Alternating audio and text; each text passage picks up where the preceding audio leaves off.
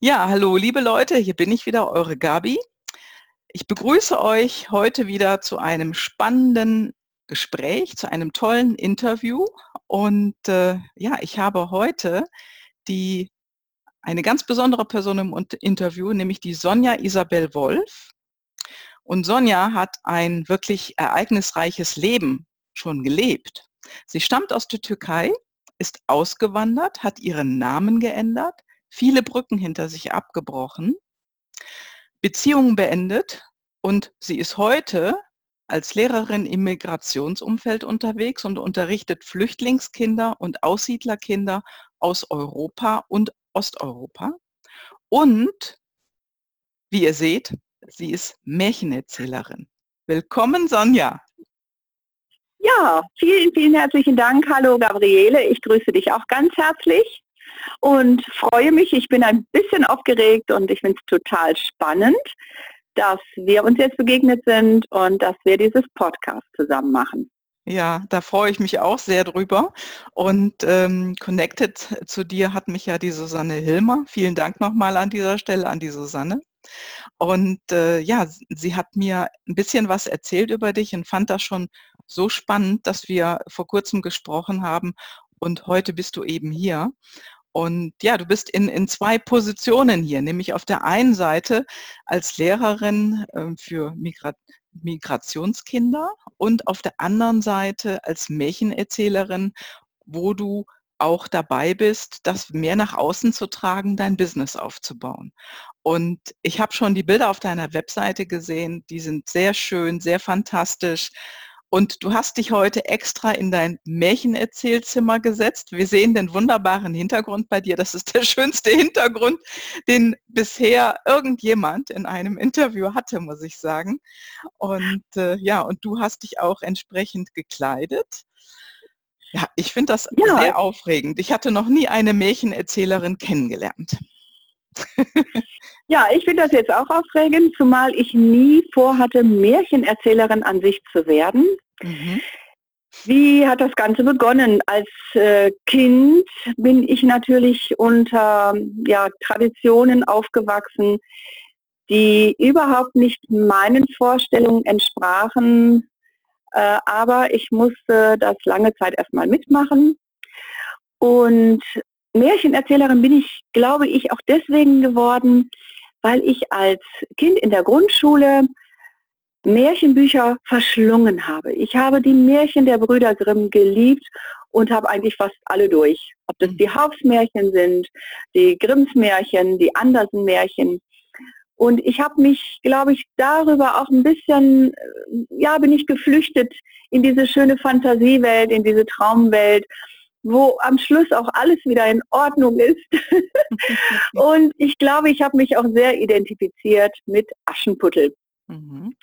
Und mein Leben war tatsächlich wie das von Aschenputtel. Wow. Das heißt, ich habe eine Familie versorgt, ich habe den Haushalt gemacht und ich hatte ein Doppelleben. Äh, tagsüber war ich in der Schule, bis auf die Ferien natürlich, und ab mittags zu Hause und äh, habe dann den Haushalt übernommen, habe meine Geschwister großgezogen.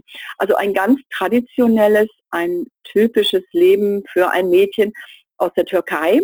Mhm. Meine, hinzu kamen die, kamen die Sprachbarrieren, denn meine Eltern sind kurdischer Abstammung, so dass zu Hause kurdisch gesprochen wurde.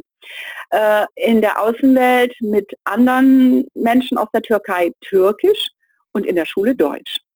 Also oh. bin ich zwischen drei Kulturen aufgewachsen. Mhm. Leider war es mir nicht vergönnt, diese Märchen oder Bücher überhaupt zu lesen. Das war auch verboten für die Mädchen. Also das wollten besser die Jungs machen. Ach so, so also für die Mädchen war das wirklich verboten? Also erstaunlich. Ja, also das war, mein, mein Vater hat zwar immer nach außen so getan, als würden wir dann zur Schule gehen und er ist dafür, dass wir Schulbildung bekommen, aber im Haus, in der Familie sah es natürlich anders aus. Da musste ich meine Rolle übernehmen einer zukünftigen Hausfrau und Mutter. Kinder mhm. erziehen, Hausarbeit erledigen, kochen, putzen, waschen, eben alles, was Aschenputtel auch gemacht hat.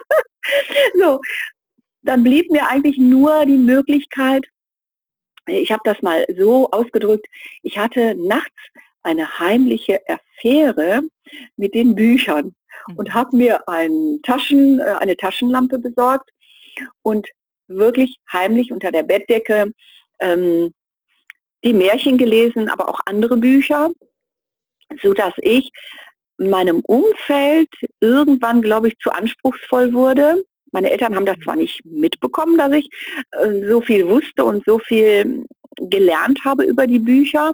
Also ich habe schon sehr früh ähm, zum Beispiel in der fünften Klasse eine Biografie von Karl von Ossietzky gelesen. Sehr ungewöhnlich.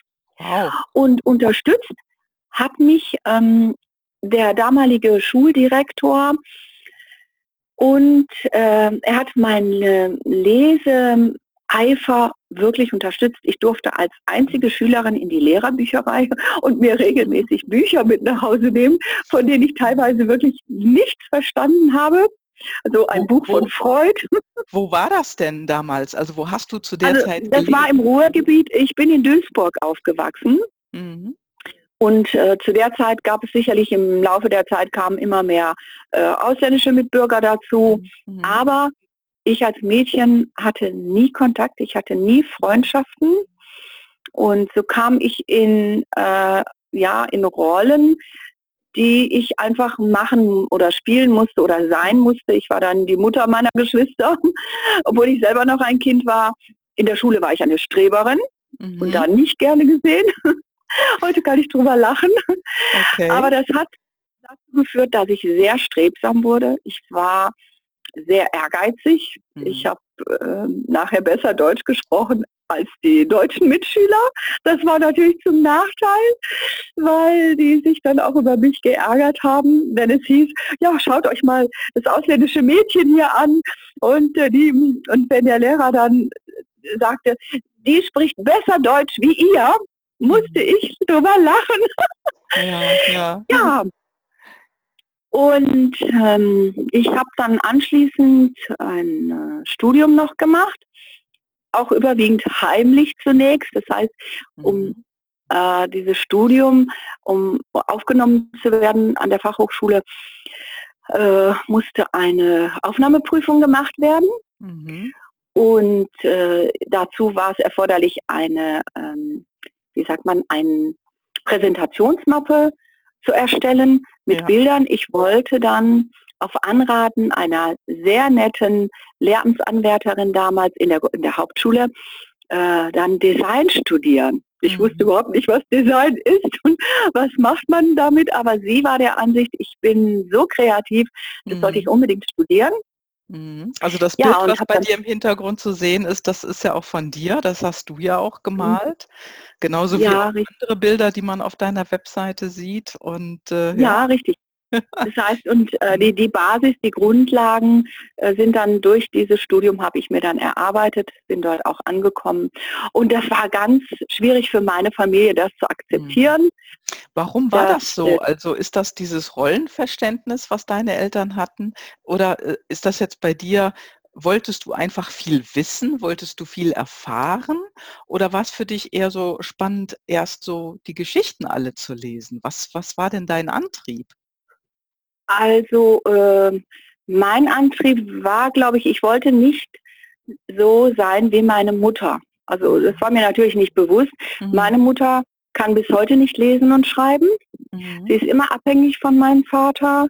Okay. Äh, sie ist unselbstständig und aufgrund dieser Situation hat sie eigentlich gar keine andere Möglichkeit, mhm. äh, sich ihr Leben selber äh, ja, einzurichten oder ihr Leben selbstbestimmt zu leben. Sie hat einfach keine andere Wahl. Und ich glaube, für sie war es umso schwieriger zu sehen, dass ihre Töchter äh, ein anderes Leben leben werden. Mhm. Und wenn die Tochter, je weniger die Tochter weiß, umso mehr kann man sie beherrschen, mhm. umso mehr kann sie äh, gehorchen, mhm. weil sie kennt ja keine andere Welt. Sie kennt ja. nur diese Tradition, diese Welt. Und je weniger sie weiß, umso weniger hat sie die Möglichkeit auch äh, dann ihr Leben, wie gesagt, in Freiheit oder Selbstbestimmtheit zu leben. Ja. Und das ist ja. so der Hintergrund. Ja, und meine Eltern sind Bauern gewesen in der Türkei. Wie gesagt, die Mutter kann bis heute nicht lesen und schreiben. Aber ist es ist dir mit Sicherheit nicht entgangen, dass ich eben anders bin als ihre anderen Kinder. Und als Mädchen äh, erwartet man natürlich ein sittsames, gehorchendes, äh, stilles Mädchen, das ihre Aufgaben erfüllt und mhm. auch als zukünftige Heiratskandidatin natürlich für andere äh, interessant ist. Und das setzt voraus, dass ich alle meine Verpflichtungen der Familie gegenüber äh, mhm. gehorsamst erledige. ja, okay. so war das halt. Ja, ja. Was hat sich denn dann in deinem Leben verändert, dass du ganz andere Wege beschritten hast? Ähm, ich glaube, einmal durch das Lesen wurde mein Horizont erweitert. Ich habe mhm. eine, ich, ja, ich bin einfach eingetaucht in eine andere Welt äh, mit vielen Erlebnissen, mit äh, Visionen, die sich dann bei mir entwickelt haben, dass es überhaupt so etwas gibt. Das war ja mhm. weder in meinem Um, also in meiner Familie noch in meinem näheren Umfeld äh, möglich. Und durch diese Bücher habe ich eine andere Welt kennengelernt. Ja. Mhm. Und umso mehr wuchs, glaube ich, der innere äh, Wunsch und die Sehnsucht danach, auch etwas anderes zu erleben. Mhm. Du musst dir das so vorstellen, das war für mich wirklich wie ein Gefängnis. Morgens Deutschland, abends Türkei. Wow. Das heißt, außer der Schule mhm. hatte ich keinen, absolut keinen Zugang in das, ein deutsches Umfeld oder überhaupt mhm. äh, Kontakte waren war absolut verboten. Ich bin in die Schule gegangen, stur und nach Hause und das war alles. Und das, was ich zu mhm. Hause kennengelernt habe, war so beschränkt, so klein, so äh, einfach, es war, bot mir keine Perspektive. Mhm. Ja, die und die andere haben. Welt war natürlich äh, für mich reizvoll mhm. und auch durch die Mitschüler bekam ich ja mit, dass die ein anderes Leben lebten. Mhm. Und die erzählten ja auch, die erzählten Dinge, von denen wagte ich ja noch nicht mal zu träumen. Mhm. Ja, wenn die sich getroffen haben oder wenn die wieder im Kino waren oder in den Ferien waren sie sonst wo Mhm. Mir war das alles verwehrt. Ich, äh, für mich war jeden Tag gleich. Mhm. Es gab weder Abwechslung noch äh, ja, die Möglichkeit, meinen Horizont zu erweitern, gar nichts. Ähm, mit wie vielen Geschwistern bist du zusammen aufgewachsen? Und du warst die Älteste, ne? Ich war die älteste von den Mädchen, also mhm. der, äh, mein Bruder, der hätte zur Schule gehen äh, können. Er hat es aber nicht gemacht. Und wir waren insgesamt sechs äh, Kinder, also mit fünf weiteren Geschwistern bin ich aufgewachsen. Und äh, die Jungen, also der jüngste Bruder, die waren überhaupt nicht daran interessiert, mhm. zur Schule zu gehen, äh, ja, oder ein Handwerk zu erlernen oder eine Ausbildung zu machen. Und die anderen Schwestern eigentlich auch nicht. Also ich bin wirklich die Einzige, die dann immer weiterkommen wollte. Ich hatte zwar keine konkrete Vorstellung mhm. von meinem Leben und wie, wie ich überhaupt oder was ich überhaupt will. Ganz im Gegenteil, ich war sehr verängstigt. Ähm, natürlich auch dadurch, dass ich so klein gehalten wurde. Ich wusste nicht, wie unterhalte ich mich mit den Menschen da draußen. Mhm. Für mich waren das zwei wirklich so unterschiedliche Welten, mhm. ähm, dass ich äh, sehr eingeschüchtert war auch durch die Aussagen meiner Eltern und durch die Verbote, nicht mit Deutschen zu sprechen, zu Hause kein Deutsch zu sprechen. Ähm, ja, von daher war es dann schon schwierig, Kontakte überhaupt nach außen zu haben und zu knüpfen. Aber warum, warum ist das denn, in, man, das hört man ja heute auch von vielen Familien, dass, dass Kinder oder auch äh, Frauen vor allen Dingen so isoliert werden? Ähm, hat sich das dahinter steckt, mal, äh, genau, was steckt dahinter? Ja, die, dahinter steckt einfach die Angst der Männer, mhm. dass ihre Frauen äh, auf Abwege gehen. Das heißt, dass ihre Töchter und Frauen nicht mehr so beherrscht werden können. Mhm. Wenn man sagt auch wortwörtlich, ihre Augen sollen nicht geöffnet werden. Ja, Aha, das heißt, sie sollen nicht noch mehr sehen, noch mehr erfahren. Sie könnten aufmüpfig werden und dadurch auch den Männern nicht gehorchen. Das steckt eigentlich dahinter. Ja. Und ganz ganz wichtig, war auch in meiner Erziehung wichtig, für die jungen Mädchen ihre Jungfräulichkeit bis zur Ehe dann aufzuwahren. Das ist zwar auch nicht mehr so ähm, ja, gang und gäbe, man denkt da sicherlich anders drüber und dennoch hält man an diesen Traditionen fest. dass die Frau äh, oder das Mädchen in dem Fall äh, Jungfrau sein soll bis zur Eheschließung, mhm. ja. Ja, und dadurch dann sozusagen die Isol Isolationshaft ne, bei euch zu Hause. Ja, ganz genau. Mhm. Ja, und ähm, wenn überhaupt, dann auch in den eigenen Kreisen oder in den eigenen im eigenen Kulturkreis dann zu bleiben und ja nicht es zu wagen, mhm. diese Grenze, die ja da ist, mhm. die ähm, nicht zu überschreiten. Mhm. Und ich habe das auch in einem äh, autobiografischen Roman dargestellt, wie sowas dann aussieht. Und ähm, ja, und das habe ich wirklich am eigenen Leib erlebt. Ja, wie ist ja. das? Denn du hast keinen Zugang in die andere Welt. Die andere Welt ist die Welt der Christen, der Deutschen. Mhm. Ähm, was machst du, wenn du überhaupt Hilfe anforderst? Wo gehst du hin? Du weißt gar nichts.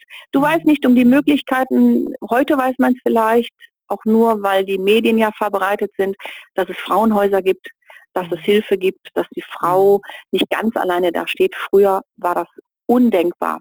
Mhm. Und ähm, in vielen Fällen war es äh, ein Grund, die, wenn jemand diese Grenze überschritten hat, ähm, die Mädchen äh, zu bestrafen. Mhm. Es gibt ja viele Fälle von Ehrenmorden, das ist so der Hintergrund. Ja. ja. Wenn die Mädchen nicht parieren, nicht gehorchen, mhm. dann sind sie ja die nächsten Kandidaten, die mit dem Tode rechnen können. Und ich muss gestehen, im Laufe meiner Biografie habe ich diese Angst selber zu spüren bekommen, mhm. als ich dann wow. Anfang äh, ja, 91 meinen, ähm, meinen deutschen Mann dann kennengelernt habe. Das war meine zweite Beziehung. Also in der, in der ersten Ehe war ich zwar nicht gezwungen worden, mhm. aber ich hatte eigentlich auch keine andere Wahl, mhm. als äh, dann zu sagen, okay, jetzt bin ich mit diesem jungen Mann zusammen, ich musste den heiraten. Ich bin auch okay. als Nutte beschimpft worden von mhm. eigenen Verwandten. Wow. Und äh, das sind alles sehr, sehr persönliche mhm. Erfahrungen und Erlebnisse. Mhm. Und ich habe äh, aufgrund dessen auch nie mich um meinen Beruf und meine Berufung kümmern können. Ja. Ja, das war ja. dann so im, im, Hinterkopf irgendwo, ja, du musst äh, zwar gucken, wie du Geld verdienst, mhm. ähm, aber diese ganzen persönlichen Erfahrungen und Erlebnisse waren mhm. eigentlich ein großes Hindernis. Eine ja. Hürde, mhm. die einen erstmal gefangen hält mhm. äh, wo man gar keine Entscheidungen treffen kann und gar nicht schauen kann, hey, will ich vielleicht ein Praktikum mhm. machen oder was interessiert mich mhm. überhaupt? Nein. Ja, wenn dir alles verboten wird, äh, dann hast du ja äh, überhaupt keine Wahl. Das ist ja eine komplette Gefangenschaft von vorne bis hinten, von ja. oben bis unten. Ja. Und äh, ich sag mal, mh, hm, du warst ja auch sehr klug. Du hast dir viel Wissen angeeignet durch die Bücher, du hast dich viel informiert, viel gelesen und du hast den Kontakt ja wirklich gesucht nach außen und dadurch hattest du ja immenses Wissen und ich kann mir vorstellen, mhm. wenn in deiner Familie so gelebt wurde, da irgendwann blitzt das doch mal auf. Ich sag mal, du hast es doch irgendwo nicht mehr verheimlichen können. Du musst es doch rauslassen. Es ging sogar so weit, dass mich ein damaliger türkischer Lehrer, mhm. also äh, offiziell war ja unsere Sprache auch in der Schule ähm, der ausländischen Kinder die türkische Sprache. Mhm. Dieser Lehrer wusste sicherlich, dass wir kurdische Abstammung sind, aber offiziell war die Sprache türkisch. Und so kam er eines Tages auf mhm. Anraten äh, meines damaligen Schulleiters zu uns nach Hause, um meinen Vater davon zu überzeugen, dass er mich weiter zur Schule schicken soll. Oh. Das ist natürlich etwas, äh, oh je, ich habe mich nur geschämt und ich habe gedacht, hoffentlich geht das mal gut. Mhm. Wenn mein äh, Vater dann, das hat er häufig gemacht, vor den Leuten natürlich erzählt, ja, und äh, ich werde sie ja weiter zur Schule schicken und sie ist ja auch klug. Und, mhm. Aber mhm. letztendlich hat er nie äh, dahinter gestanden. Mhm. Und also dieser der hat, Lehrer. Der hat dem hat, Lehrer nach dem Mund geredet oder den anderen Leuten nach dem Mund geredet. Ja, ganz genau. Okay. Äh, letztendlich äh, ist es dann aber so weit gekommen, dass der Schulleiter äh, dafür gesorgt hat, mhm. dass ich an der an einer Realschule, an einer weiterführenden Schule angemeldet wurde, so ein bisschen äh, über den Kopf meines Vaters hinweg. Und er hatte keine andere Wahl, mich dann tatsächlich zu schicken. Wow. Ja, und so mhm. fing das an, dass ich dann weiter zur Schule gegangen bin und später habe ich das Gymnasium besucht, mhm. die Oberstufe und musste leider abbrechen, weil wiederum mhm. äh, persönliche Vorkommnisse in der Familie dazu geführt haben, dass ich meinen Weg erstmal noch nicht weitergehen konnte, sondern wieder einen Umweg suchen musste. Also immer mhm. mit sehr, sehr viel Schwierigkeiten verbunden war. Aber du bist, meine... bist deine, bei deiner Vision geblieben und du bist da dran geblieben und der gefolgt und ja. gefolgt. Ja. Die blöden Umwege, die waren dann leider Gottes auch da. Ne? Wow, das ist ganz, ganz interessant. Hätte ich jetzt nicht gedacht. Also ist du, bist du dann auch als erwachsene Frau, ich meine, du warst ja dann irgendwann mal erwachsen, du hast dann geheiratet. Warst du da immer noch so in diesem Verband, dass du da so gezwungen warst, gewisse Dinge zu tun die du tun musstest und gewisse Dinge dann eben nicht? Also erst in dem Moment, als ich ähm, nach meinem Studium dann mich von meinem ersten äh, türkischen Mann getrennt habe, wobei ich dazu sagen muss, er war Christ und dennoch äh, kam er aus der Türkei und äh, lebte natürlich nach diesen Traditionen, auch wenn er oft so tat, nein, nein, davon will er nichts wissen. Mhm. Ich habe mich dann getrennt und bin in eine andere Stadt gezogen mhm. und da fing eigentlich mein Leben an. Wow. Ich habe da das erste Mal Freiheit kennengelernt. Mhm. Was Wie heißt es, frei zu sein? Wie alt warst du da? War vier und ich war 28, 27, 28 ungefähr. Und dieses Gefühl, frei zu sein, zu entscheiden, ich gehe jetzt weg und komme vielleicht erst am nächsten Tag nach Hause, das war vollkommen neu. Mhm. Ähm, ich kann mich an eine Begebenheit erinnern, die das vielleicht sehr gut, äh, sehr präsent auch schildert. Ich bin zu einer Freundin nach äh, Holland gefahren, was nicht so weit weg war von mir. Und auf dem Rückweg bekam ich eine Panikattacke. Das kannte ich überhaupt nicht. Und ich wusste überhaupt nicht, was ist los mit mir. Im mhm. Zug, ich sitze im Zug, kein anderer da und ich kriege Angst. Massive Angst und weiß nicht, was mit mir los ist. Mhm. Muss dazu sagen, ich hatte schon Therapien gemacht und mhm. aufgrund dieser Therapien konnte ich schon etwas reflektieren. Mhm. Und da ist mir klar du, warum, geworden. Warum hast du die Therapien gemacht? Damals. Was um einmal äh, ähm, ja, warum habe ich die gemacht? Weil ich massive Probleme hatte, überhaupt Kontakt aufzunehmen äh, zu Leuten nach draußen. Ich war immer misstrauisch, ich hatte kein Vertrauen. Mhm. Ähm, überhaupt mich jemandem anzuvertrauen, war ein Verbot, war wow. ein absolutes. Tabu. Mhm. Und ich hatte ja keinen Kontakt mehr zu meinem früheren Umfeld. Ich hatte keine Freundinnen. Ich war äh, total entwurzelt, aber ich brauchte also, Hilfe, du, um das hast, mhm. alles zu verarbeiten. Ja, war dann der Bruch oder ich sag mal die Trennung von deinem ersten türkischen Mann sozusagen äh, der Bruch in deiner Familie, dass du den Kontakt abgebrochen hast oder wie muss Nein, das war vorher schon. Also als ich diesen Mann kennengelernt habe und dann auch zu ihm gezogen bin, das war schon der Bruch mit meiner Familie. Das mhm. hat schon gereicht, weil die wollten am liebsten, dass ich heirate, dass ich diesen Mann heirate und er sollte um meine Hand anhalten, das heißt seine Eltern schicken, Brautwerber schicken, so ganz traditionell. Und dieser Mann wollte es nicht weil er mhm. wollte mich nicht so traditionell heiraten. Und äh, also kamen die Eltern nicht, mhm. er unternahm auch nichts, aber ich musste raus. Mhm. Ich musste raus. Mhm. Und das war wow. so die Gelegenheit, ich bin dann tatsächlich abgehauen. Ich hatte auch ein Auto, ich habe dieses Auto selber finanziert, ich habe meinen Führerschein selber finanziert. Und finanziert heißt, ich habe BAföG bekommen, ich habe aber auch in den Semesterferien angefangen, irgendwo zu arbeiten. Ich bin putzen gegangen, ich habe auf dem Markt gearbeitet mhm. und äh, musste notlügen auch oft und erzählen, ich habe Unterricht, was natürlich nicht der Wahrheit entsprach, aber das war meine einzige Chance. Mhm. Und äh, die Leute haben mich immer wohlwollend und sehr freundlich behandelt. Und häufig war es sogar so, dass ich als einzige ausländische Frau, zum Beispiel wenn ich auf dem Markt gearbeitet habe, äh, häufig äh, positive Erfahrungen gemacht habe. Ähm, das kannten viele Deutsche auch nicht, ja. Mhm. Sie hatten oft nur junge Männer, die ihnen da auf dem Markt halfen.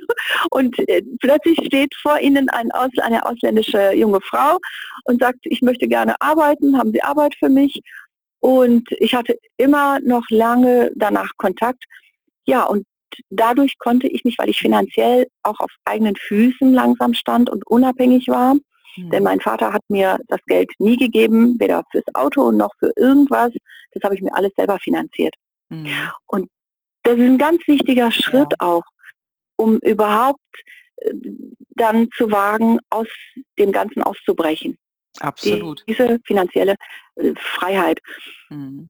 Ja. Hast, du hast du denn heute dann gar keinen Kontakt mehr zu deiner Familie?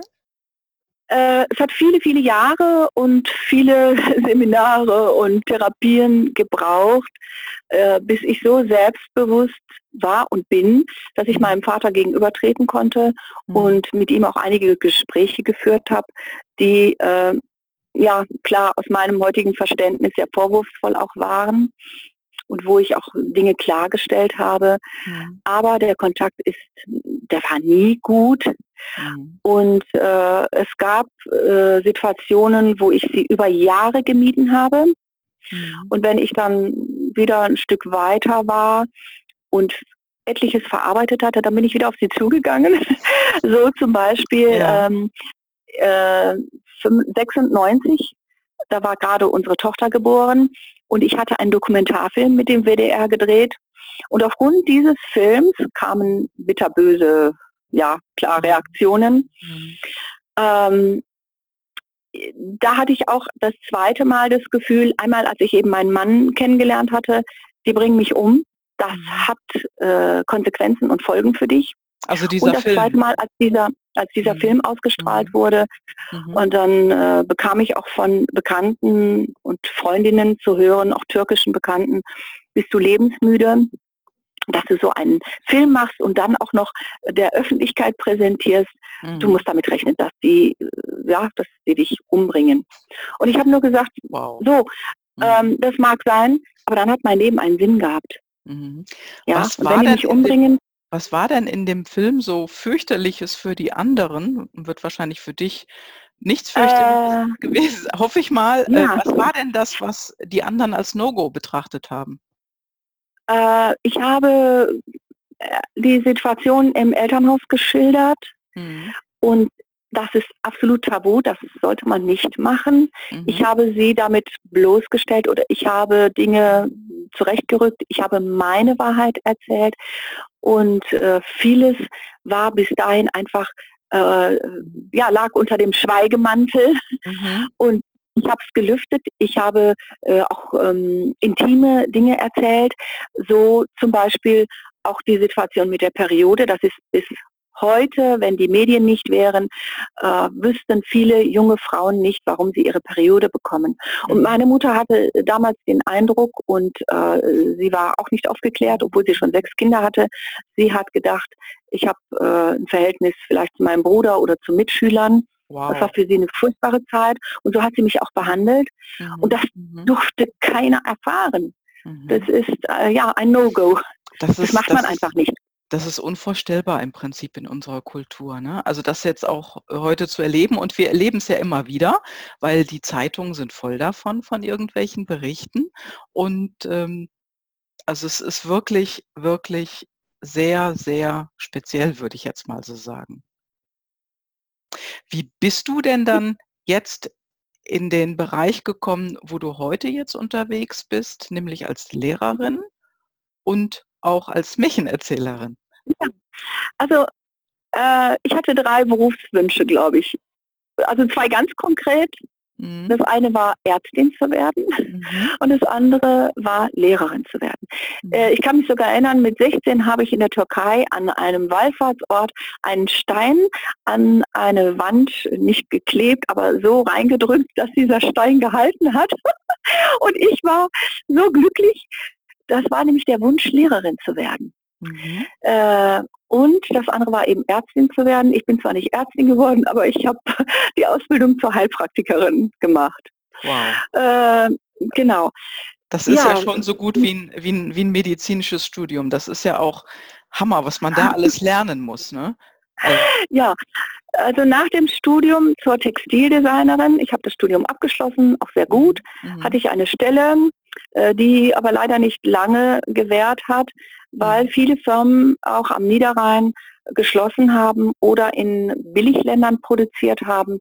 Diese Firma auch. Mhm. Sie hat mhm. mit der Türkei zusammengearbeitet. Es wurde Samt und Plüsch hergestellt. Und ich habe da als Designerin zunächst gearbeitet, aber ähm, die Abteilung wurde geschlossen und äh, nach kurzer Zeit auch die Firma, die hat dann irgendwo anders mhm. produziert. So war ich arbeitslos. Mhm. Ja, und da die Stellen sehr rar waren als Textildesignerin, hätte ich entweder in die Türkei gehen können, mhm. aber durch einen Urlaubsaufenthalt habe ich dann beschlossen, nicht in die Türkei zu gehen. Ich habe mir das nochmal angesehen äh, und habe festgestellt, als Frau bin ich da nicht richtig. Als Frau habe ich keine Chance, mhm. meinen Beruf auszuüben diese Freiheit, die ich bereits aus Deutschland kannte, auch äh, dort zu leben. Mhm. Und dann habe ich äh, genau meinen deutschen Mann kennengelernt. Wir sind zusammengezogen und ich habe dann irgendwann gemerkt, ich möchte sehr gern mit Kindern zusammenarbeiten, mhm. äh, weil ich schon als junges Mädchen klar einerseits mit meinen Geschwistern schon diese Rolle übernommen hatte, aber ich habe damals schon mit Kindern aus meinem Umfeld, mit türkischen Kindern, so tolle Sachen gemacht. Mhm. Und das kam nochmal in Erinnerung und äh, ich hatte ja selber noch keine Kinder, für türkische Verhältnisse absolut undenkbar.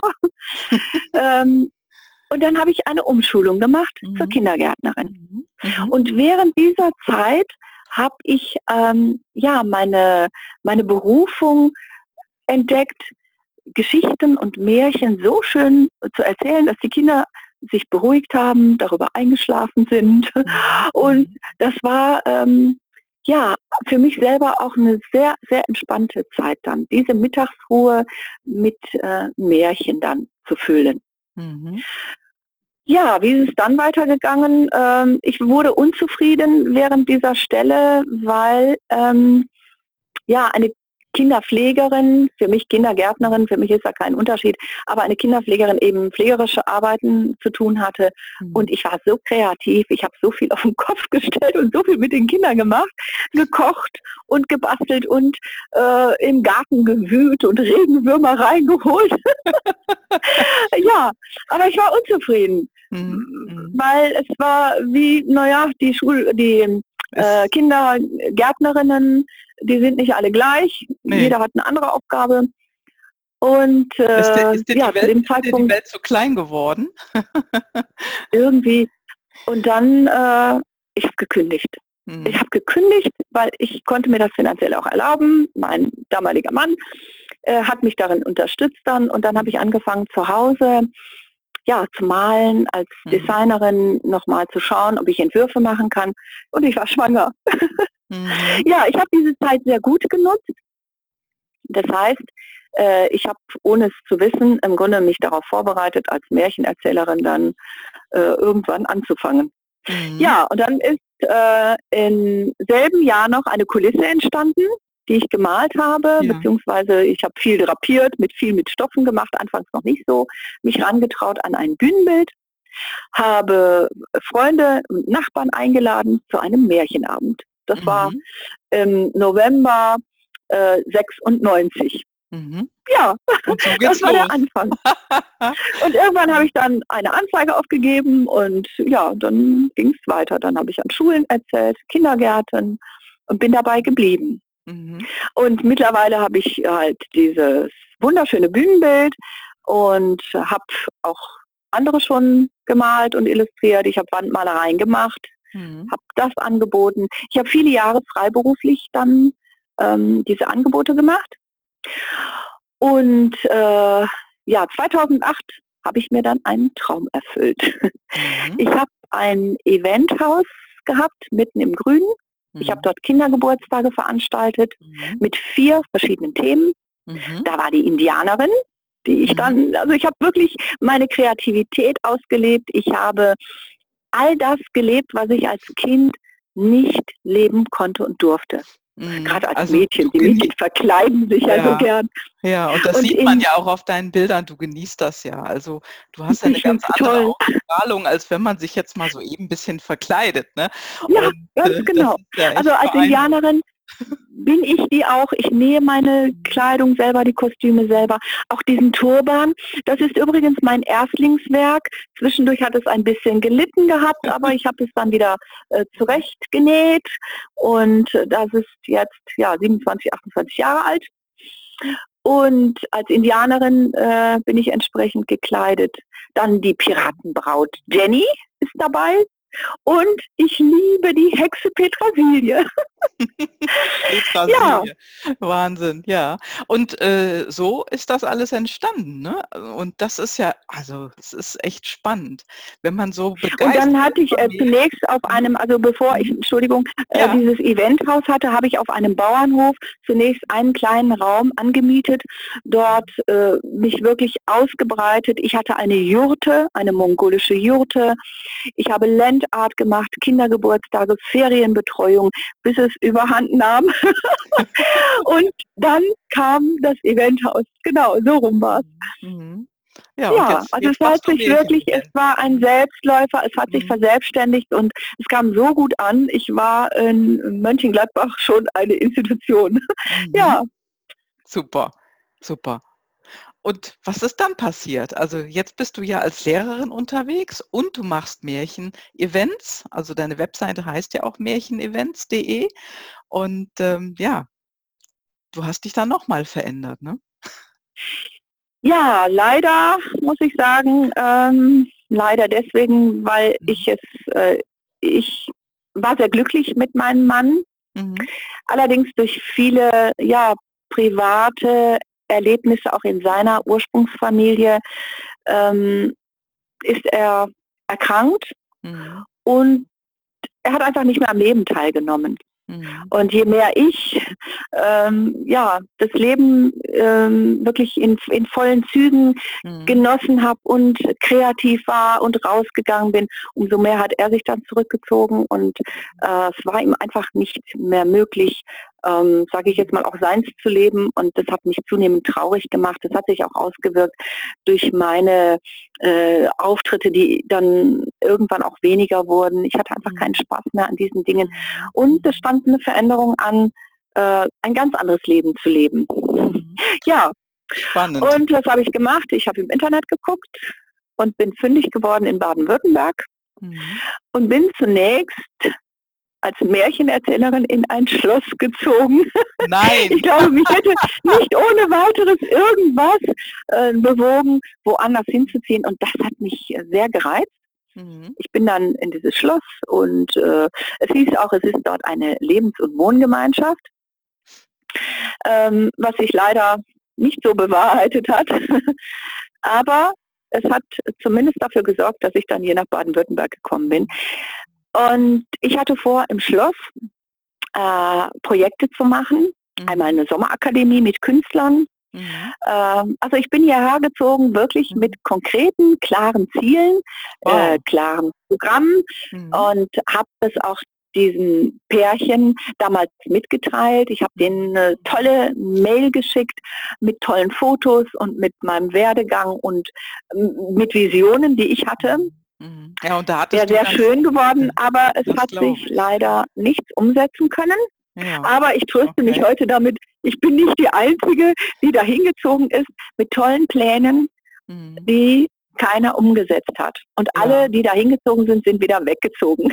Ja, und bist da Aber Interessant finde ich bei dir, ähm, ich, ich rede ja unter oder ich arbeite ja auch mit intrinsischer Motivation und das bei, was bei dir so durchkommt, ist, dass du einen unglaublichen Wissensdrang hattest und du hast ja mehrmals dein Leben wirklich stark verändert. Da ist eine ungeheure Risikobereitschaft dabei. Ja. Das heißt also, eine deiner intrinsischen Motivatoren ist sicherlich Risiko. Ähm, die du lebst. Ja. Du lebst die ja auch und das ist ja der Hammer. Da haben ja viele Leute Angst vor, irgendwas in ihrem Leben mal wirklich anders zu machen und du machst es einfach. Also ich sag mal. Genau das, das mhm. zeichnet mich wirklich auch aus, denn mhm. äh, ich habe ja sowohl meinen Namen als auch die Religion, die Staatsangehörigkeit komplett alles geändert, ganz mhm. genau. Was, und was hier ist dann auch wieder Veränderung. Ja, ja, und dein Umfeld, ich sag mal, ähm, dein Umfeld hat das alles komplett abgelehnt die ganze Zeit, dass du deinen Namen geändert hast, äh, deine Kontakte verändert hast, äh, dass du deine, dass du Deutsche geworden bist, deine Religion hinter dir gelassen hast. Ich sag mal, kann man das überhaupt? ja, ganz, okay. also ich habe es gemacht. Ja. Das, Wahnsinn. Das geht, es ist, es ist wirklich möglich. Und mhm. ich habe auch nie an den Islam geglaubt und äh, habe das auch mhm. insofern nie praktiziert. Mhm. Zumal meine Eltern einer ähm, äh, ich sag mal, einer Minderheit auch angehören, die verfolgt wird, nach wie vor in der Türkei. Mhm. Äh, äh die Aleviten, das ist mhm. einfach Tatsache. Ja, und als ich meine Pläne dort im Schloss nicht umsetzen konnte, musste ich jetzt natürlich schauen, mhm. wovon lebe ich. Mhm. Äh, ich hatte ganz vergessen zu erwähnen, dass ich bereits in Nordrhein-Westfalen als Vertretungslehrerin gearbeitet habe über zwei Jahre und äh, sehr gute Referenzen mhm. hatte, gute Zeugnisse hatte und darauf konnte ich jetzt aufbauen. Das heißt, ich habe mich dann vor drei, über drei Jahren im Januar 2016 beworben und mhm. im, am 1. Februar habe ich mit der Arbeit angefangen. Mhm. Also du bist ja, ähm, äh, du arbeitest ja mit äh, Kindern äh, mit Migrationshintergrund. Mhm. Welche Sprachen sprichst du jetzt? Also du hast schon Türkisch und Kurdisch erwähnt. Deutsch sprichst du absolut fließend. Äh, ist noch eine Sprache dabei irgendwo? Ja, äh, äh, etwas, also so weit oder so gut Englisch, dass ich mich im Ausland zurechtfinde. Mhm. Aber äh, Englisch setze ich äh, selten ein und äh, muss leider auch gestehen, dass ich die kurdische Sprache nicht mehr beherrsche, mhm. weil zu Hause im Laufe der Zeit auch nicht mehr kurdisch gesprochen wurde und äh, leider auch ein massiver gesellschaftlicher Druck dahinter steckt, mhm. mhm. nicht, sich nicht als Kurde mhm. zu outen. Das gleiche ja. gilt eben für das Alevitentum, nicht mhm. zuzugeben, dass man eben ähm, mhm. kein Sunnit ist, was die Mehrheit der Muslime ausmacht. Und äh, von daher verstehe ich sicherlich das eine oder andere, aber Kurdisch spreche ich nicht. Ähm, mhm. mit Türkisch kommt man dennoch äh, etwas, etwas weiter. Gut. Also die Kinder, mit denen ich es zu tun habe, sind überwiegend äh, muslimische Kinder. Mhm. Und ab und zu werfe ich dann schon mal einen Satz ein, das verstehen Sie, wenn ich dann sage, äh, lieber Gott, gib mir Geduld auf Türkisch. Ja, Allah, ja, Sabr. Weil das Sabr wird. dann verstehen die Kinder ganz genau, jetzt ist Frau Wolfs Grenze erreicht. Super. ja. Mhm. Äh, und ansonsten ähm, ja, die Kinder, die Kinder lernen recht gut Deutsch bei mir. Ja, ich. Ich kann mich halt gut gerne. in sie hineinversetzen. Ich weiß, wo da die Schwierigkeiten sind. Mhm, mhm. Ähm, ich kann sie abholen und ich kenne weitestgehend natürlich das, was ihre Kultur ausmacht. Mhm. Ja, und dann zu sehen, ich bin für die Kinder eine große, habe eine große Vorbildfunktion, dass die Kinder sehen, aha, sie kennt unsere Kultur, sie kennt unsere Tradition und sie mhm. hat es geschafft. Wie wichtig ja, ist das? Und ich erzähle mitunter auch, mhm. ja, ich erzähle mitunter auch, stellt euch, es, wir können diese Sprache lernen. Ja, so, auch um ja. denen die Ängste zu nehmen. Ja. Wie wichtig ist das denn dann, äh, dass du da als Frau vorne stehst? Ist das auch äh, wichtig?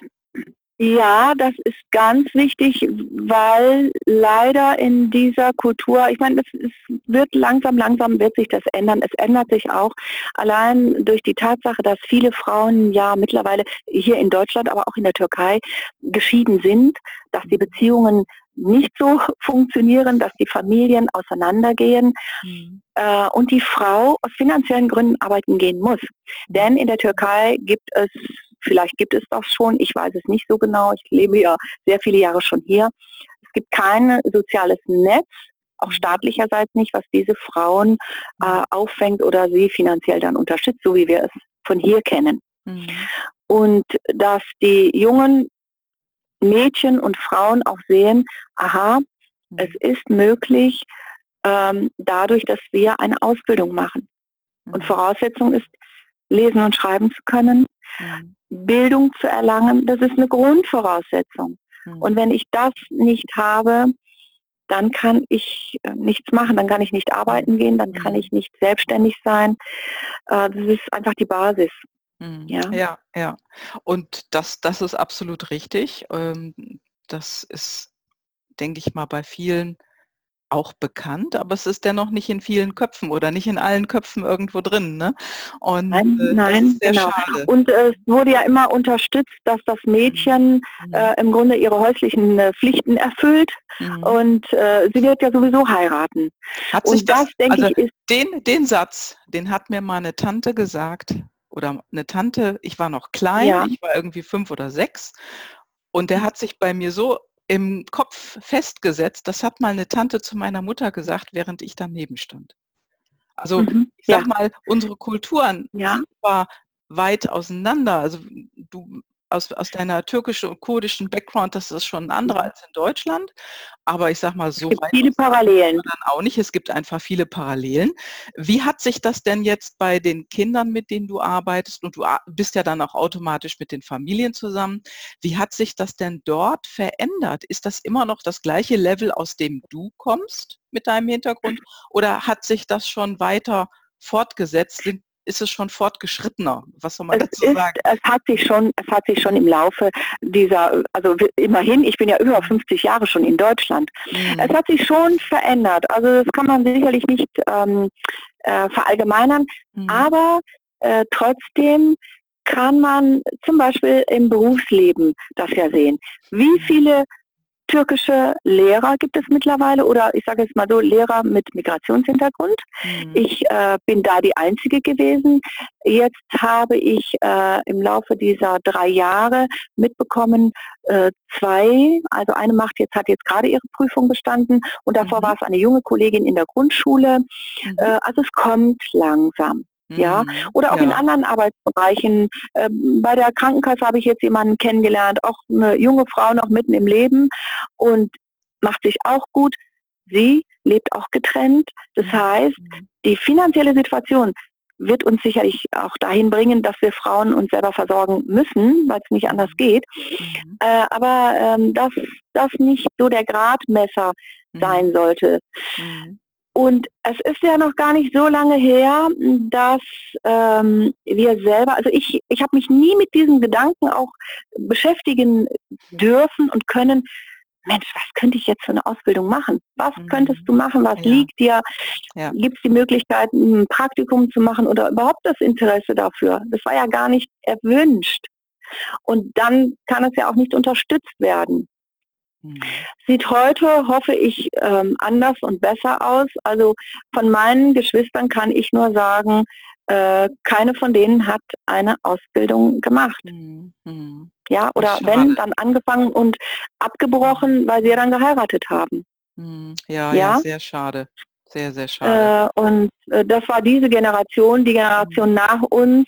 Das größte Hindernis sehe ich einfach darin, dass Sprachbarrieren da sind mhm. und auch äh, die Möglichkeit nicht gegeben ist, durch die Familie, also gerade bei Mädchen, bei Jungs ist das ja alles selbstverständlich, sich ausprobieren zu dürfen. Mhm. Ja, das, kommt das denn äh, immer mehr? Also das ist ja auch mit Sicherheit etwas, was du unterstützt wenn du mit diesen ähm, Kindern und mit den Eltern dann von den Kindern auch zusammenarbeitest? Ähm, ähm, siehst du dann? Ich kann diese Wortlauf? Kinder und diese Eltern nicht als mhm. Maßstab nehmen. Mhm, okay. Die sind erst vor kurzem in Deutschland. Ja, ja und, und zu allen anderen kennen, ne? Also ich sag mal, muss ich, ja, muss ich gestehen, habe ich keinen Kontakt und keinen Einblick. Mhm. Denn in dem Moment, wo ich in Kontakt trete, ob das mhm. Kurden sind, oder Türken sind, mhm. äh, ist es schwierig, a, ich habe einen deutschen Namen, kriege ich immer wieder massiv Schwierigkeiten mit, auch die, die sagen, ja, das ist ja alles in Ordnung. Nein, in den Köpfen irgendwo ist gespeichert eine Türkin oder Kurdin, die den Namen ändert. Mhm. Ihre, das erfahren die wenigsten ja, die ihre Religion geändert hat oder ihre Staatsangehörigkeit. Aber allein, allein den Namen zu ändern, mhm. ist schon sehr anrüchig. Ja, okay. und, ähm, Dass sie dann auch äh, erlauben, die Kinder dann äh, bei dir genau, zu lassen? Die passt nicht in dieses Schema mhm. einer kurdischen oder türkischen Frau rein. Mhm. Denn ich lebe so frei, wie sich das viele nicht vorstellen können. Ich erlaube mir ja eigentlich fast alles. Mhm. Kommen ähm, denn dann ähm. auch junge Frauen zu dir, äh, die dich fragen, wie hast du das denn gemacht? Ich möchte auch etwas. Ähm, ich habe leider keine Kontakte, wo ich sagen kann, okay, die hatte ich in meinem früheren Umfeld in Nordrhein-Westfalen, mhm. dass mich tatsächlich Neunjährige, Zwölfjährige mhm. ähm, gefragt haben, im Beisein ihrer Mutter, wie hast du einen deutschen Mann kennengelernt? Wir möchten lieber einen deutschen Mann heiraten später als einen kurdischen Mann. Ähm, das hat, hatte allerdings zur Folge, dass ich mich mit dieser äh, Mutter überworfen habe, weil sie dann, ja, mhm, also es war ganz massiv, ja, weil Äh, sie das dann so dahingestellt hat, ähm, also äh, ich begehe eine große Sünde, ob mir das klar ist, wenn ich mit einem deutschen Mann verheiratet bin, das wäre eine große Sünde. Mhm. Und ob ich nicht doch mit dem Islam äh, Frieden schließen will, und daraufhin habe ich gesagt, so, unsere Wege trennen sich hier. Ich möchte mhm. mit dir und deiner Familie nichts zu tun haben. Mhm. Ich habe diesen Weg für mich entschieden und das konnte ich auch nur sagen, weil ich mittlerweile sehr selbstbewusst war. Das war lange Zeit nicht der Fall. Und habe gesagt, mhm. Frauen wie du zerstören das Leben anderer Frauen durch deine Einstellung. Wow, also ich meine, du bist ja unglaublich konsequent in der ja. Beziehung. Ne? Du hast ich habe, es tat mhm. weh. Ich habe über Jahre Sehnsucht gehabt, ich habe über Jahre Heimweh gehabt, ich habe über Jahre wirklich geweint, egal wo ich war. Ich habe nur noch gedacht, das kann nicht wahr sein. Mhm. Nur weil ich mit einem deutschen Mann verheiratet bin, mhm. Mhm. haben wirklich wurde mir bzw. Schwiegertöchtern verboten, mit mir in Kontakt zu treten. Mhm. Ein Schwiegervater hat in meinem Beisein seine Schwiegertochter zusammengeschlagen damit ich, ja, in meinem Beisein. Mhm. Und dieser Frau habe ich versucht zu helfen, in ein Frauenhaus zu gehen, aber sie konnte es nicht, weil sie ihre beiden Kinder nicht zurücklassen wollte. Mhm. Ja, ich das habe schon als Studentin. Das, das, sind extreme Schicksale, also das ist ja. unglaublich und dass, dass wir das jetzt so als ja von dir aus erster Hand erfahren, dass es ja. einfach immer noch so gelebt wird. Also das finde ich schon erschreckend, ehrlich gesagt. Und äh, ich hoffe, dass sich das bald in eine positive Richtung für die Frauen auch entwickelt und für die Mädchen. Und äh, ja, ich hoffe, dass das bei dir einfach super weiterläuft. Wie, wie bist du denn jetzt so als Märchenerzählerin in, in diesem Gebiet, sage ich mal, ähm, wie kommst du denn damit klar oder wie kommst du an? Äh, wo erzählst du denn Märchen? Bist du mehr bei Deutschen? Bist du auch bei äh, verschiedenen ausländischen Familien? Kommen da viele unterschiedliche Nationen zusammen? Mit wie vielen Nationen hast du zu tun? Ähm, tja, es sind ausschließlich, mhm. es sind ausschließlich deutsche Zuhörer, deutsche Interessierte und deutsches Publikum. Mhm. Ähm, in Nordrhein-Westfalen hatte ich eher mal die Möglichkeit, ähm, weil es da auch engagiertere Menschen gab, zum Beispiel in der Bibliothek in Düsseldorf hatte ich mhm. mehrere Auftritte, weil dort eine ausländische äh, Mitarbeiterin war. Äh, oder ich habe in Stadtteilen erzählt, wo ein großer Anteil auch an Schulkindern äh, Migrationshintergrund hatte. Äh, eine Aufführung habe ich auch in, nur türkischer Sprache gemacht, aber das ist eine Seltenheit. Mhm. Ähm, und ich äh, mag es, mag es lieber in deutscher Sprache zu erzählen. Warum? Das Publikum ist interessierter, das Publikum ist aufmerksamer und meine Auftraggeber sind in erster Linie Deutsche. Mhm. Vielleicht ändert sich das ja noch. Also ich habe hier in Ulm äh, mehrfach versucht, auch über die Vereine, mhm. ähm, dass ich da Auftritte bekomme. Gut, ich habe mich dann auch zwischendurch mal zurückgezogen, als ich merkte, naja, die Resonanz ist so gut wie null. Mhm. Also gehe ich erstmal noch die alten Pfade, vielleicht ändert sich das, ich weiß es noch nicht. Mhm. Ja, da wünschen wir ja. dir auf jeden Fall ganz, ganz, ganz, ganz viel Erfolg. Also ja. die Daumen ganz feste. Und äh, ja, wir werden, also ich werde zumindest von dir äh, weiter hören, wie dein äh, weiterer Weg ist. Und wer weiß, vielleicht können wir in Zukunft auch nochmal ein Interview machen. Ja, ähm, genau. Und ich habe genau. ja auch genau. ein Märchenbuch geschrieben, genau. äh, die mongolische Jurte. Und zwar liebe ich die Jurte mhm. und äh, vielleicht werde ich in Zukunft auch noch mal eine Jurte besitzen und bin bin äh, dann, nachdem das Buch erschienen ist, auch in die Mongolei geflogen und äh, habe dort auf einer Wahlkampagne mhm. der ähm, Urenkelin des ähm, ja, Gründers der Mongolei ein nettes Gespräch gehabt Sie besitzt unter anderem auch ein Exemplar dieses Märchenbuches. Das heißt, ich bin in der Mongolei drei Menschen dort bekannt als Sehr Märchenerzählerin. Gut. Also das Buch ja. werde ich auch in die Shownotes verlinken. Da wirst du mir gleich noch die äh, Daten geben und ich werde sowieso auch deine Kontaktdaten in die Shownotes mit reinnehmen, dass sich äh, jeder, äh, der gerne mal von dir mehr wissen möchte, äh, Kontakt aufnehmen kann zu dir. Ne? Ja, sehr gern. Danke. Mhm. Würde ich mich sehr freuen. Ja, sehr gerne. Ja, und ähm, jetzt reden wir schon eine ganze, ganze Weile. Ich habe jetzt total vergessen, mal wieder auf die Uhr zu schauen. Ich habe aber so den Eindruck, wir haben schon ziemlich viel erzählt. Wir sind schon lange dabei. Ähm, deswegen würde ich gerne jetzt so am Ende unseres interessanten Gespräches, ich könnte mit dir stundenlang weiter erzählen, doch zu meinen Karten kommen und ah, okay. drei Fragen stellen äh, für unsere hm. Podcast-Hörer und Hörerinnen, damit die dich auch noch mal ein bisschen auf einer anderen Seite kennenlernen. Liebe Sonja, ja. Feuer, Wasser, Erde, Luft. Welches Element ist dir am nächsten? Ich denke das Feuer. Aber volle Granate. Absolut. Ja. Absolut. ja. Klasse. Sag mal, wie heißt du eigentlich mit türkischem Namen? Darüber haben wir noch gar nicht gesprochen. Ja, also mein kurdischer Name heißt Hanum und äh, wird auch so Hanum gesprochen. Die Türken sagen Hanum und die Deutschen haben damals gesagt Hanim. Aha. Und dieser Name, den habe ich abgelegt, weil ähm, dieser Name mich auch, äh, wie sagt man, gefordert hat. Mhm. Und äh, dieser Name bedeutet Frau, mhm. ist aber auch verbunden mit gehorsame Frau, Dienerin. es hat aber noch eine weitere Bedeutung. Mhm. Hanum heißt auch äh, für den Mann meine Frau, mhm. ehrend. Mhm. Und Hanum heißt die Herrscherin. Die mhm. Dame, die gnädige Frau. Mhm, okay, sehr vielfältig. Ja, Hanim Gedig Namens, ne? hieß ich als Mädchen. Mhm, okay, ja, vielfältige Bedeutung. Wow. Nächste Karte. Okay. Sage uns drei Dinge, für die du dem Leben dankbar bist. Drei Dinge. Mhm. Für meine Kreativität, mhm für meine Tochter, mhm. die Tanja. Wunderschönes. Sie ist 23 Jahre alt, mhm.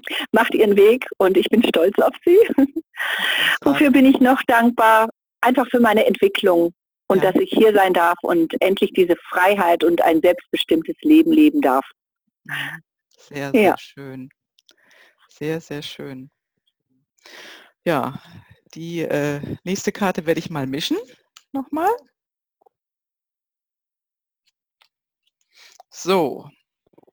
Ah, wenn du Hilfe brauchst, bittest du darum oder wartest du, bis andere es merken und dir Hilfe anbieten? Also ich denke, die Antwort kenne ich schon, aber sag du mal was dazu. Mittlerweile bitte ich darum, manchmal ganz vehement. Ja. Das, das, äh, das fällt ja ganz vielen Frauen schwer. Ähm, ich kenne das auch aus meiner Vergangenheit, dass man, äh, also wir sind so gewohnt, alle Dinge so alleine zu machen, ne? Und dann Ja. Hilfe zu bitten. Ist das äh, so für dich auch so gewesen früher? Oder? Ja, Mhm. absolut, genauso. Ich habe viele Dinge einfach lernen müssen, alleine zu durchstehen und alleine zu machen. Das habe ich schon ganz große Probleme mit. Mhm. Und äh, ja, es gibt, äh, es ist unterschiedlich. In manchen Bereichen mache ich es nach wie vor so wie früher, altes Muster, alter mhm. Schuh. Äh, aber in einigen Bereichen denke ich, äh, habe ich schon eher ein Bauchgefühl und sage so, und das schaffst du jetzt nicht allein und hol dir Hilfe, mhm. egal wie, egal wo. Ja, großartig. Ja. Sonja, zum Schluss, wo willst du hin mit deiner Märchenwelt, mit deinen Märchenevents? Was ist dein Ziel? Was ist deine Vision? Meine Vision ist, dass ich wirklich nur noch Märchenerzählerin bin, mhm. davon leben kann, aber auch diese Vision weitertrage. Denn die meisten Märchen, die ich erzähle, die sind aus meiner eigenen Feder. Mhm. Und ich möchte einfach ein Vorbild sein für viele andere Frauen. Ja. Dem zu folgen, was in mir drin ist. Ich habe das in einem, meinem autobiografischen Roman auch geschrieben. Dem zu folgen, was mein Herz, wohin mein Herz mich zieht, was macht mir Freude was ist schön an diesem Leben, was kann ich weitergeben, was lasse ich hier. Mhm. Und äh, diese Kreativität zu leben ist ein absolutes Geschenk. Mhm. Ja. Oh, großartig. Dem ist nichts mehr hinzuzufügen. das war ein großartiger Schlusssatz. Ich wünsche dir auf jeden Fall einen märchenhaften Weg, der ja mit goldenen Pflanzen gepflastert ist. Schön. und ja. wo dir immer deine Sterne deinen Weg zeigen. Vielen herzlichen Dank für dieses Interview, liebe Gabriele. Und ich denke, das war nicht das letzte Mal. Bestimmt Gut. nicht, Sonja. Wir werden wieder von dir hören und dann machen wir Vielen weiter. Dank. Jetzt drücke ich erstmal auf den Stoppknopf und ganz, ganz herzliche Grüße in, ja, nach Baden-Württemberg und äh, bis ganz bald. Bis bald. Tschüss. Ja, das war's heute wieder mit dem spannenden Interview. Wenn du Kontakt aufnehmen möchtest zu meinem Interviewgast, mach das gerne. Schau in die Show Notes. Dort sind die Kontaktdaten verlinkt. Webseite, Facebook-Adresse, Xing oder LinkedIn oder Instagram. Ganz egal, dort findest du die Kontaktdaten. Und wenn du auch einmal gerne Gast in meinem Podcast sein möchtest, dann schau ebenso in die Show Notes. Dort findest du auch meine E-Mail-Adresse. Melde dich einfach bei mir. Ja, das war's.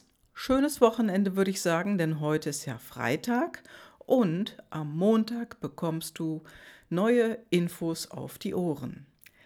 Danke, dass du dabei warst. Bis dann. Ciao, ciao.